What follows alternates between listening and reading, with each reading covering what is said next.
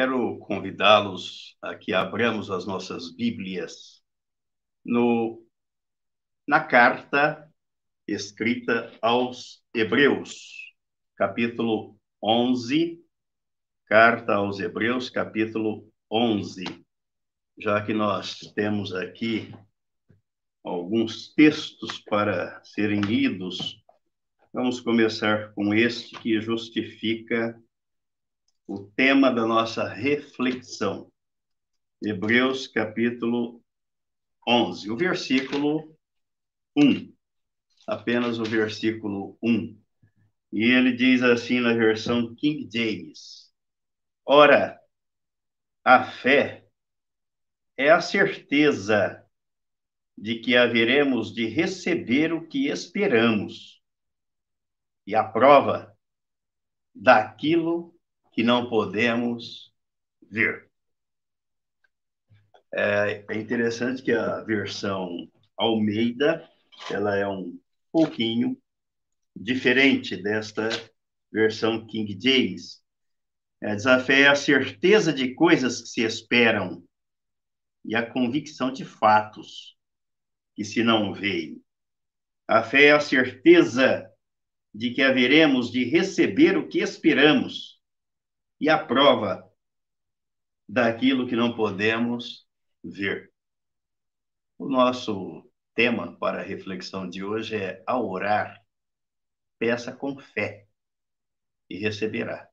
É o que está escrito aqui, a certeza. E nesta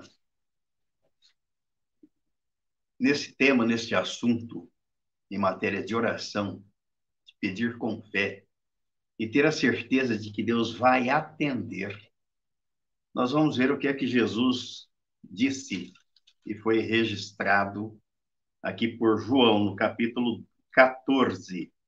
O Evangelho escrito por João, no capítulo 14. Os versículos 12 ao 14 dizem assim: Em verdade, em verdade vos asseguro, na versão que me diz, que aquele que crê em mim fará também as obras que eu faço. E outras maiores fará, porque eu vou para o meu Pai. E assim, seja o que for que vós pedirdes em meu nome, isso eu farei a fim de que o Pai seja glorificado no Filho. Se vós pedirdes algo em meu nome, eu o farei. Esse texto eu não me canso de ler. E todas as vezes que eu leio, sempre algo diferente é acrescentado aqui. O versículo 13, nessa versão, e assim seja o que for que vós pedirdes em meu nome. Eu, isso eu farei. Se tivesse um ponto aqui, final, mais nada, é falar, olha, cada um pode pedir o que quiser. Jesus está garantindo que vai fazer. Mas não tem um ponto, tem uma vírgula, sinal que prossegue o pensamento, a fala, o raciocínio, a oração. E qual é a, qual é a sequência deste raciocínio. Ele faz tudo quando? Com que propósito? Com que objetivo? A fim de que o Pai seja glorificado no Filho. Então, isso muda todo o sentido da primeira parte do versículo, do texto. E essa Bíblia King James traz uma, uma anotação, uma observação, um comentário de rodapé que eu achei muito interessante. Aí é que eu digo que sempre há algo a acrescentar e algo a aprender. É, diz assim o comentário: o cristão tem a mesma autoridade de Cristo para orar a Deus, Pai.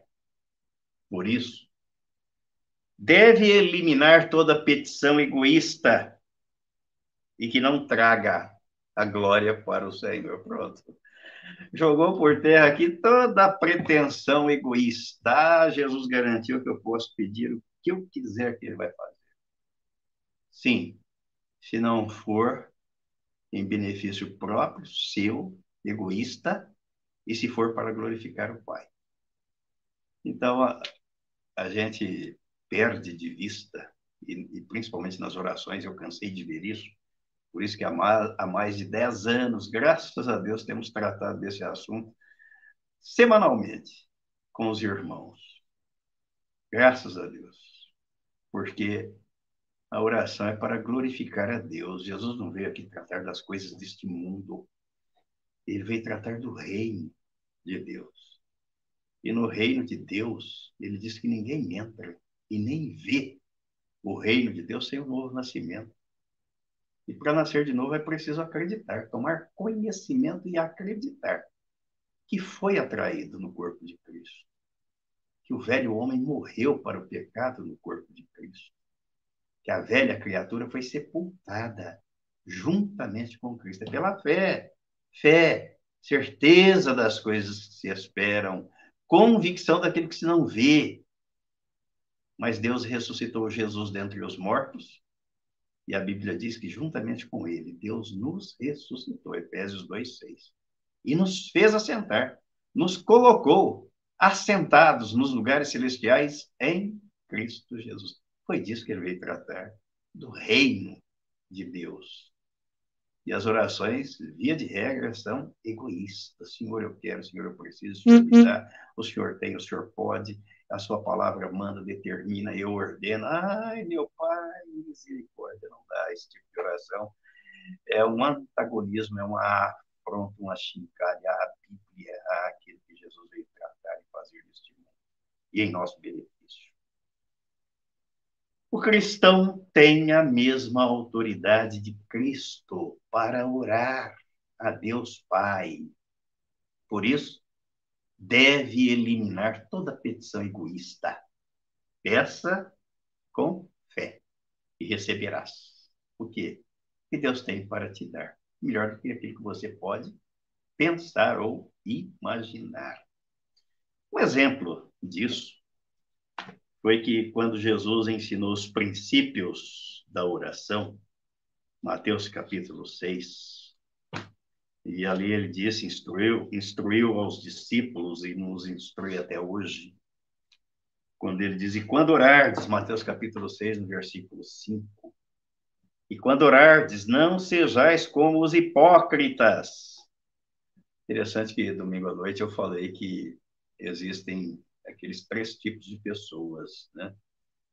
Aquelas que aprendem observando os erros dos outros, são os inteligentes, então ele não precisa cometer o erro, ele observa do outro e aprende.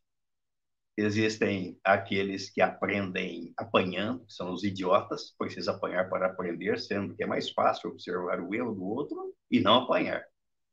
E existe a terceira classe, que é a classe dos hipócritas, que apanham a vida toda e não aprendem. E aqui Jesus diz: não podemos ser como os hipócritas. Quer dizer, eles não aprendem nunca. E ele está ensinando os hipócritas, pois apreciam orar em pé nas sinagogas e nas esquinas das ruas para serem admirados pelos outros. Quem é o destinatário da nossa oração? Não é a plateia, não é o público, é Deus. É a Ele que nós endereçamos a nossa oração as nossas petições.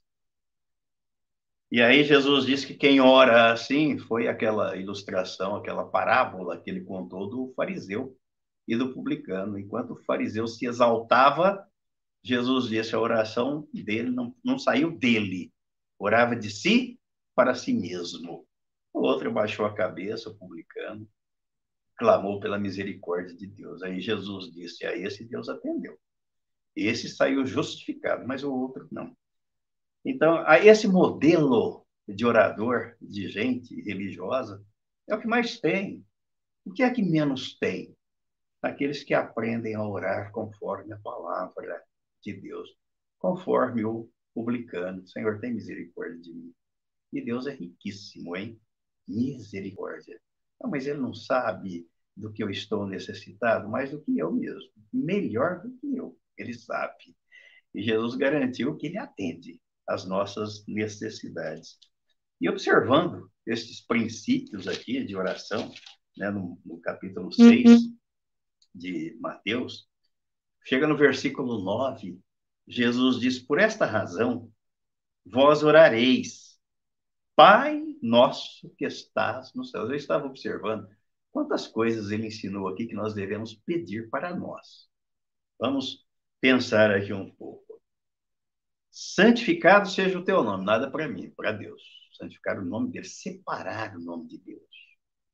Venha o teu reino, quer dizer, não o meu, o dele, o reino dele. Seja feita a tua vontade, não a minha.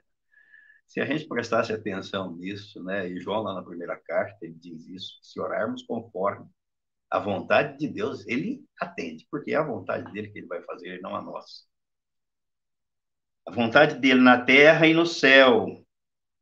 Dá-nos hoje o pão, o nosso pão diário, e na outra versão, o pão de cada dia, dá-nos hoje, de cada dia. Perdoa-nos as nossas dívidas, assim como perdoamos aos nossos devedores, e não nos conduzas à tentação. É interessante essa versão. A outra diz: não nos deixes cair. Aqui diz: não nos conduza. Aí, se a gente pensar quem é que levou Jesus para ser tentado pelo diabo no deserto, foi o Espírito Santo. E Jesus está dizendo: ah, não, não, não queiram isso. Então, peçam para o Pai evitar isso. Livrar vocês disso. Não nos conduzas à tentação, mas livra-nos do maligno. Porque teu é o reino, o poder e a glória para sempre. Então, Jesus ensinou que a única coisa que nós devemos pedir aqui, material, material, é o pão nosso de cada dia. E vamos falar um pouquinho sobre isso também aqui nessa reflexão. Pedir com fé para receber. Deus sempre age antes de dar a resposta final àquilo que estamos pedindo. Por exemplo, Jacó orou com ardor, com propósito definido, para que Deus o livrasse de Esaú. Mas antes que a oração dele fosse respondida, Deus tratou com ele, porque Jacó tinha que ser mudado, não podia continuar sendo aquela mesma pessoa egoísta, ardilosa, tinhosa. E ele tinha que ser regenerado antes que Esaú também fosse. Jacó tinha que ser convertido a Deus. Entre os grandes as grandes e luminosas declarações de Jesus sobre oração. Nenhuma se compara a esta que acabamos de ler no texto de João, capítulo 14. São maravilhosas as declarações sobre o que Deus faz em resposta à oração que glorifica o seu nome quão grande importância tem estas palavras ditas por Jesus. A oração com fé é aquela que brota, que emerge, que é oriunda da palavra, porque a palavra gera fé. A fé vem de ouvir, ouvir a palavra. E ela leva à obediência e é a base da realização. Todas as obras de Deus dependem da oração do seu povo. E toda oração deve ser feita em nome de Jesus. Ninguém vem ao Pai senão por mim.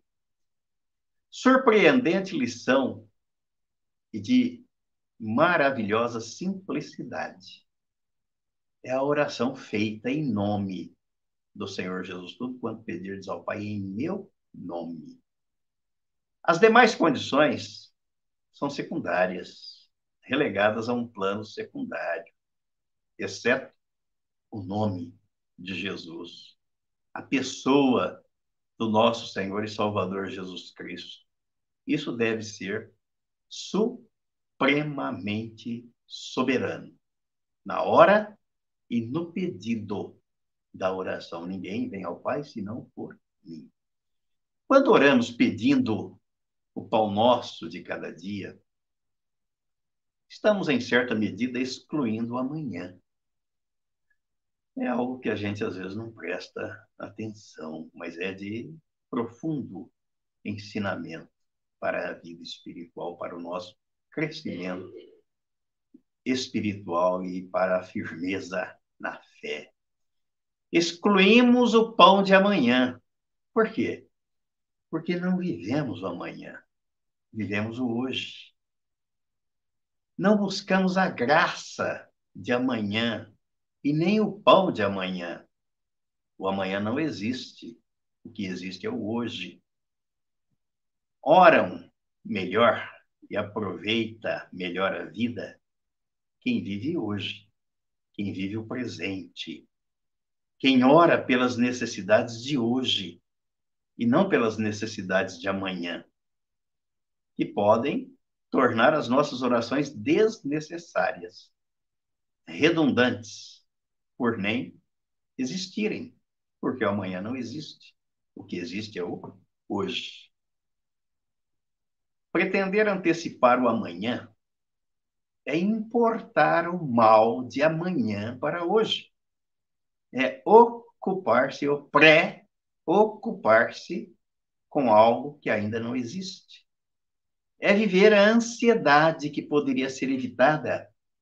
Por isso, o Senhor Jesus ensinou que devemos aprender com as aves, que se contentam com o alimento diário de cada dia sem fazer provisão para o amanhã, sem estoques, sem reservas e sem estresse. Vamos ver aqui no capítulo 6 de Mateus, os versículos 25 ao 34, quando Jesus deixou aqui o, o remédio para combater a ansiedade, o mal que acomete a humanidade partir do versículo 25. Ele diz: Por isso vos digo, não andeis ansiosos pela vossa vida, quanto ao que haveis de comer ou beber, nem pelo vosso corpo, quanto ao que haveis de vestir. Não é a vida mais do que o alimento e o corpo mais do que as vestes? Observai as aves do céu. Não semeiam, não colhem e nem ajuntam em celeiros Contudo, vosso Pai Celeste a sustenta. Porventura não valeis vós muito mais do que as aves? Qual de vós, por ansioso que esteja, pode acrescentar um côvado ao curso da sua vida? E por que andais ansiosos quanto ao vestuário? Considerai como crescem os lírios do campo. Eles não trabalham nem fiam. Eu, contudo, vos afirmo que nem Salomão, em toda a sua glória, se vestiu como qualquer deles. Ora, se Deus veste assim a erva do campo, que hoje existe e amanhã é lançada no forno, quanto mais a vós outros, homens de pequena fé? Portanto, não vos inquieteis dizendo o que comeremos, que beberemos ou com que nos vestiremos? porque os gentios é que procuram todas estas coisas. Pois vosso Pai Celeste sabe que necessitais de todas elas. Buscai, pois, em primeiro lugar o seu reino e a sua justiça. E todas estas coisas vos serão acrescentadas. Portanto, não vos inquieteis com o dia de amanhã, pois o amanhã trará os seus cuidados. Basta ao dia o seu próprio mal. Então, me preocupar, ocupar previamente, previamente, antes da hora, com o dia de amanhã, é importar o mal de amanhã para hoje. Eu não dou conta nem do de hoje, ainda quero carregar o de amanhã. Aí vem o estresse, a ansiedade. Sendo Jesus um morador permanente do novo coração, implantado pelo Pai na obra do Calvário, as correntes que nos prendem se deslocam e são substituídas todas elas pela obediência ao Senhor e à sua palavra. Ela, a palavra de Deus, é a inspiração, é o poder de Deus, é a força de cada momento que precisamos para viver. Por isso não podemos descuidar da meditação na palavra. Nada pode ser mais claro, mais distinto e mais ilimitado em aplicação e extensão do que a exortação e a urgência de Cristo, como ocorreu no episódio da figueira que secou, lembram? Fizemos uma reflexão quando Jesus disse: Nunca mais nasça fruto de ti. Os discípulos passaram, mestre, a figueira que tu amaldiçoaste secou. A fé cobre tanto as necessidades temporais do tempo, quanto as espirituais da alma, daquilo que realmente sacia e resolve em definitivo o problema da alma. Ela afasta toda a ansiedade quando depositamos fé naquilo que está escrito na palavra de Deus e temos a certeza, não duvidamos. Ela afasta toda a ansiedade indevida e todo cuidado desnecessário sobre o que comeremos, o que beberemos, com o que nos vestiremos, como é que vamos pagar as contas de amanhã? A fé vive no presente e considera o dia, o dia, como sendo suficiente para o seu próprio mal. Ela vive dia após dia, vive cada dia e afasta todos os temores de amanhã. A fé traz grande conforto mental e espiritual. Vejam que maravilha o que está escrito aqui no livro do profeta Isaías, no capítulo 26. Isaías, capítulo 26. Que conforto e que garantia e consolo para aqueles que confiam no Senhor. Isaías, capítulo 26, o versículo 3. 3. Ele diz assim: Tu, Senhor, conservarás em perfeita paz aquele cujo propósito é firme, porque ele confia em ti. Quem é que Deus conserva em perfeita paz? Aquele que confia nele, que espera nele. As verdadeiras orações nascem das provações e das necessidades do presente.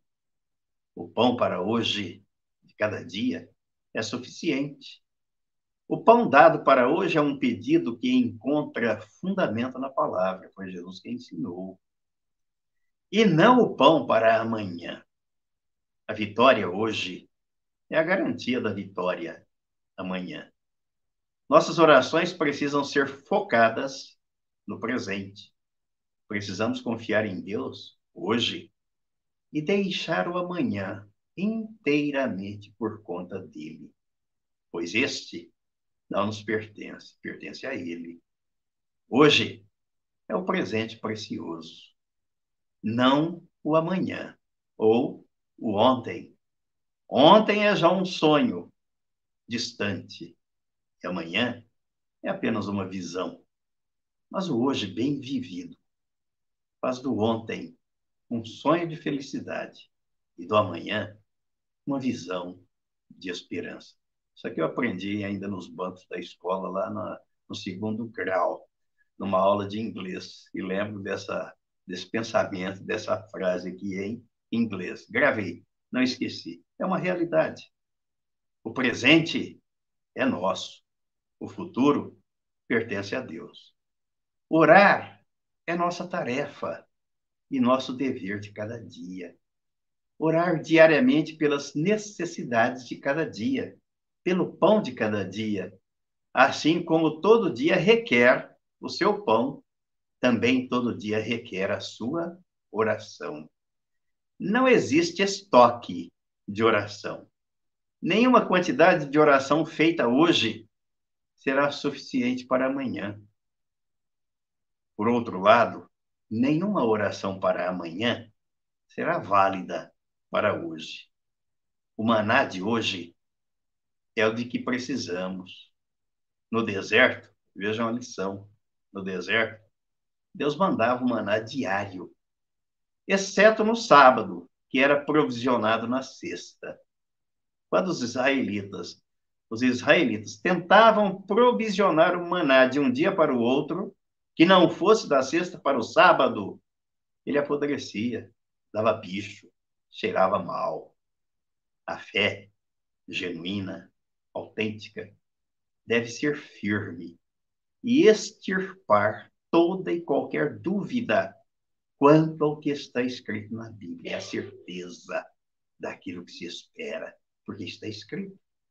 E quanto à ação de Deus em nossas vidas, a fé não deve ser genérica, nem uma simples crença na existência, na bondade.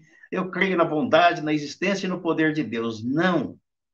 A fé crê que Ele faz o que Ele diz. A fé é específica, a oração é a resposta da fé específica, depositada naquele que pode todas as coisas. A fé e a oração selecionam as coisas e Deus faz exatamente aquilo que está escrito na sua palavra. E nós precisamos conferir esses textos aqui. São a garantia, a âncora da nossa fé. Vamos começar aqui pelo livro de Números, Números, no capítulo 23. Números, capítulo 23. No versículo 19. Deus não é homem para que minta, nem filho de homem para que se arrependa. Porventura, tendo ele prometido, não o fará? Quer dizer que o que está escrito, Deus cumpre. O que Jesus falou que faz, ele faz. Vamos ver outro texto aqui no livro do profeta Jeremias, no capítulo 1. Jeremias, capítulo 1. Vers os versículos 11 e 12. 11 e 12. Veio ainda a palavra do Senhor dizendo: Que vês tu, Jeremias? Respondi: Vejo uma vara de amendoeira. Disse-me o Senhor: Viste bem, porque eu velo sobre a minha palavra para a cumprir. As pessoas, às vezes, não, não cumprem nem o que elas assinam, escrevem. Às vezes, muitos têm a cara de pau de chegar na frente do juiz e dizer que ele não escreveu aquilo. Aí o juiz manda fazer a perícia, vamos ver se foi você quem escreveu ou não. Né? E fica lá com a cara de tacho depois. Mas Deus não, Deus cumpre o que ele fala, o que ele promete, o que está escrito. É a palavra dele, ele mandou escrever. E por último, vamos ver aqui um texto da carta aos Hebreus, no capítulo 6, capítulo 6, versículo versículo 13, 13 em diante. Pois quando Deus fez a promessa a Abraão, visto que não tinha ninguém superior por quem jurar, jurou por si mesmo, dizendo: Certamente te abençoarei e te multiplicarei. E assim, depois de esperar com paciência, obteve Abraão a promessa esperou com paciência. Nós já vimos isso aqui várias vezes 25 anos para que Deus cumprisse o que havia prometido, mas ele cumpriu.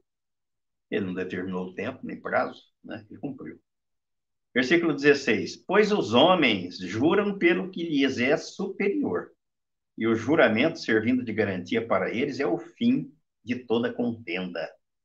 Por isso, Deus, quando quis mostrar mais firmemente aos herdeiros da promessa a imutabilidade do seu propósito, se interpôs com juramento, para que, mediante duas coisas imutáveis, nas quais é impossível que Deus minta.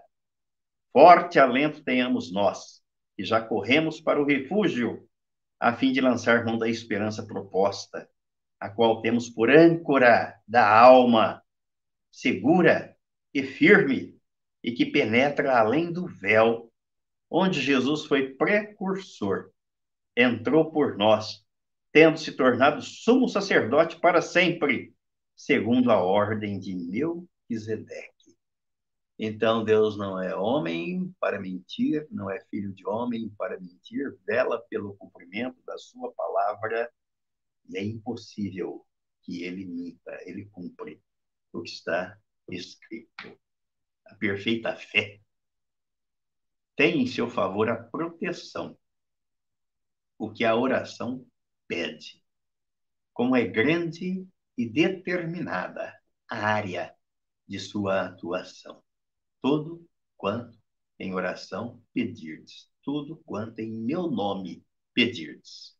Como é específica e definida a promessa, assim será convosco. A afirmação de nosso Senhor sobre a fé e oração é de capital importância. A oração eivada de fé, gerada pela palavra, deve ser definida, específica um pedido completo, inconfundível. Não deve ser uma coisa vaga, indefinida, nebulosa, mas deve ser algo mais que uma crença abstrata na boa vontade, baseada na boa vontade e no poder de Deus, que age em nosso favor. Estávamos aí na carta aos Hebreus, vamos virar um pouquinho as páginas aí, vamos para a carta escrita por Tiago. Tiago, capítulo 1, Tiago capítulo 1, versículos 5 e 6. Se, porém, algum de vós necessita sabedoria, peça a Deus, que a todos dá liberalmente, e nada lhes impropera, ser-lhe-á concedida. Peça, porém, com fé, em nada duvidando, pois o que duvida é semelhante à onda do mar impelida e agitada pelo vento. Nós não podemos ser de ânimo dobre ou inconstante, como diz Tiago aqui nessa carta. Portanto, a fé leva o orador a fazer um pedido específico, definido, certo, determinado, e esperar na certeza de que receberá o melhor que Deus tem a lhe dar. Assim deve ser a nossa oração. Deus conhece e atende, não só conhece, ele atende e supre todas as nossas necessidades. Então, nos nossos pedidos, nas nossas orações, nas nossas petições, vamos orar com a certeza daquilo que está escrito aqui na carta aos Efésios, no capítulo 3, no capítulo 3. Efésios capítulo 3. Os versículos 20 e 21, eles dizem assim: Ora, aquele que é poderoso para fazer infinitamente mais do que tudo quanto pedimos ou pensamos, conforme o seu poder que opera em nós. A ele seja a glória na igreja e em Cristo Jesus, por todas as gerações, para todos sempre. Amém. Conclusão. Poderia ser aqui, né? A fé cobre as necessidades temporais e espirituais. Peça com fé e receberás. A fé é a operação de Deus, a iluminação divina, a energia implantada pela palavra e pelo espírito na alma humana. É o princípio espiritual e divino que pega o sobrenatural e o torna compreensível pelas faculdades de tempo e sentido. A fé lida com Deus e ela é consciente, tem consciência de Deus. Ela lida com o Senhor Jesus Cristo e vê nele o Senhor e o Salvador. Ela lida com a palavra de Deus e a agarra se apega à verdade, ela lida com o Espírito de Deus e ela é energizada, inspirada por Ele. Deus é o grande objetivo e o alvo da fé e das nossas orações, pois a fé coloca todo o seu peso sobre a palavra. Ela não é um ato sem objetivo da alma, mas um olhar para Deus e o descanso sobre as suas promessas, sobre a sua palavra. Assim como o amor e a esperança têm um objetivo, a fé também tem. A fé não é crer apenas em alguma coisa, mas é crer em Deus, é descansar nele, é confiar na sua palavra. A fé dá origem à oração e fica mais forte, bate mais fundo e se eleva mais alto. Nas lutas, através de petições, são dirigidas ao trono da graça do Deus Todo-Poderoso. A fé é a substância das coisas que se esperam, é a certeza da realização da herança dos santos em Cristo. Peça com fé e receberás. Amém e amém.